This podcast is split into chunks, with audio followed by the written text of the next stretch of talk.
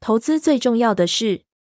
二十年来，我偶尔会撰写备忘录给客户。一开始是在西部信托公司 （Trust Company of the West），然后是在一九九五年我与其他人共同创立的橡树资本管理公司 （Oaktree Capital Management）。我透过备忘录来阐述我的投资哲学，解释金融运作方式，并对最近发生的事情提供我的看法。这些备忘录成为这本书的核心理念。在接下来的内容中，你会发现有许多摘自其中的段落，因为我相信当初的经验教训现在也适用。不过，我做了些小调整，主要用意是更清楚传递想表达的讯息。报，到底什么是最重要的事？二零零三年七月，我以这个标题写了一份备忘录，整理出我觉得成功投资该具备的要素。文章是这样开始的。每当和客户与潜在客户见面时，我会不断听到自己说：“最重要的事是 X。”十分钟之后，我又会说：“最重要的事是 Y，还有 Z。”最后，这篇备忘录讨论了十八件最重要的事。在那篇备忘录之后，我把原先认为最重要的事做些调整，但基本概念没变。这些事全部都很重要。成功的投资必须同时深入思考很多个别层面。省略任何面向，都有可能产生差强人意的结果。这是为什么我要围绕最重要的事的概念来写这本书，因为这每件事都像一块砖头，如果要构筑坚固的城墙，那铁定是缺一不可。报，我不打算写一本投资手册，相反的，这本书要谈的是我的投资哲学。这些是我遵守的信条，在投资生涯中，有如我的宗教。如路标一样指引着我，我相信他们。我认为我提供的讯息能够持续久远，就算过了今天，我相信仍旧适用。或，这不是一本工具书，没有投资成功的途径，没有一步一步的指示，没有包含数学常数与固定比率的评价公式。事实上，出现的数字非常少。这本书只提供你做出好决策的思考方法，而且或许更重要的是，可以帮助你避开常见的投资陷阱。不过，我的目标并不是要简化投资行为。事实上，我最想说清楚的是，投资行为到底有多复杂。试图让投资简化的作者只会让读者受到极大的损害。我还是坚持一般对报酬率、风险和投资流程的看法。在任何时间讨论到特定的资产类型和策略时，我的目的都只是为了阐明我的观点。现在说一下这本书的结构。前面提过，成功的投资必须同时深入思考很多层面。如果可以同时讨论所有层面，我会这样做。但不幸的是，语言的局限迫使我一次只能讨论一个议题。因此，我先从发生投资行为的市场环境开始讨论，让读者了解这样的投资战场是如何建构出来。接着，我会讨论投资人的思维与行为。这是影响他们投资是否能成功的因素，以及投资人应该做哪些事才能增进投资机会。在最后几章，我会试着将各种想法归纳起来，因为我的投资理念有着整体的 of a piece 概念，所以有些想法会在不止一章中提及。如果你感觉有重复，还请你多包涵。希望你会觉得这本书的内容相当新奇，可以激发思考，或许还有些争议。如果有人告诉我，我喜欢你的书，书里的内容我之前都读过了，我会觉得很失败。我的目的是分享你以前从没听过的投资想法和思考方式。如果你说，我从未这样想过，这短短几个字会让我无比欣慰。特别是你会发现，相较于讨论如何达到投资报酬，我花更多时间在讨论风险与如何限制风险。对我来说，风险是投资里最有趣、最具挑战性的根本要素。报，从生活中学到经验教训。当潜在客户想要了解橡树资本为什么成功，他们的第一个问题通常是：“你们成功的关键是什么？”我的回答很简单：我们有个经过四十多年发展磨练所形成的有效投资理念，还拥有投资文化与价值观都相同的高度专业员工去贯彻执行。投资理念是怎么来的？有一件事我非常肯定，没有人在投资生涯一开始便具备充分成型的投资理念。投资理念一定是随时间经历，将各种不同来源的想法长期累积总结而成。如果没有在生活中学到经验教训，就不能有效发展出投资理念。我很幸运，在一生中既有丰富的经验，也受过强大的教训。在两所杰出的商学院念书的时光，提供我非常有用的知识。整合这些知识很有挑战性。在华顿商学院念大学时，我接受理论研究前基本而直化的学问指导；而到了芝加哥大学商学院时，我接受理论与量化的教育。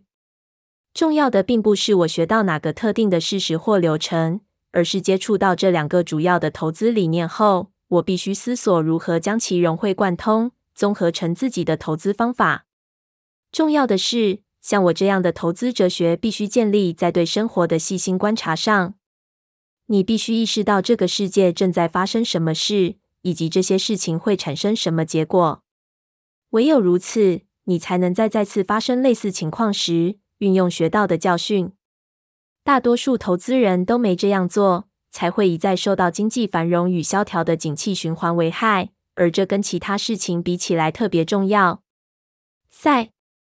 我喜欢说，当你得不到想要的东西时，就会得到经验。瞧，多头行情时只会带来不好的教训，因为投资很容易。你以为知道投资的秘密，不用担心风险。最有价值的教训都是在困难时期学到的。就这一点来说，我很幸运，经历过一些大风大浪，像是一九七零年代的阿拉伯石油禁运、停滞性通膨。漂亮五十，Nifty Fifty 一，股价崩盘与股票之死，Death of Equities 二，一九八七年的黑色星期一，道琼工业指数 Dow Jones Industrial Index 的市值一天就暴跌二二点六百分之，一九九四年利率飙升，导致对利率敏感的债券商品价格锐减，一九九八年出现新兴市场危机，俄罗斯债务违约与长期资本管理公司 Long Term Capital Management 破产。二零零零至二零零一年科技股泡沫破裂，二零零一至二零零二年会计丑闻，三，还有二零零七至二零零八年的全球金融危机。经历过一九七零年代的事件特别重要，因为很多挑战都在那个时候出现。一九七零年代几乎不可能找到投资工作，这意味着为了在那个时候得到经验，你必须在之前就上工。想想一九六零年代这个圈子的人有多少，到了一九九零年代末科技泡沫时代还在岗位上，并不多吧？大部分的专业投资人都是在一九八零年代和九零年代进入这个产业，根本不知道市场的跌幅可以一天超过五百分之，而一九八二至一九九九年的最大跌幅就是如此。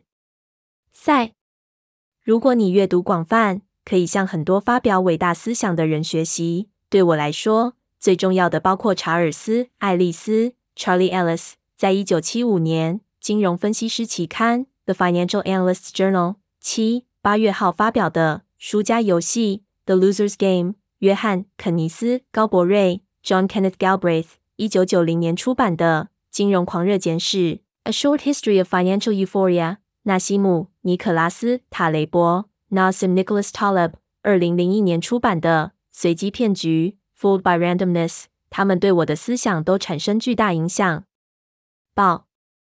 最后，我极其幸运能直接向一些杰出的思想家学习，例如约翰·肯尼斯·高伯瑞教我了解人性的弱点；华伦·巴菲特教我耐心等待时机与反向投资；查理·蒙格 （Charlie Munger） 教我合理预期的重要性；布鲁斯·纽伯格 （Bruce Newberg） 教我几率与结果的关系。麦克米尔肯 （Michael Milken） 教我有意识的承担风险；里克·凯恩 （Rick Kane） 教我架设陷阱，找出被低估的投资机会，能多赚少赔。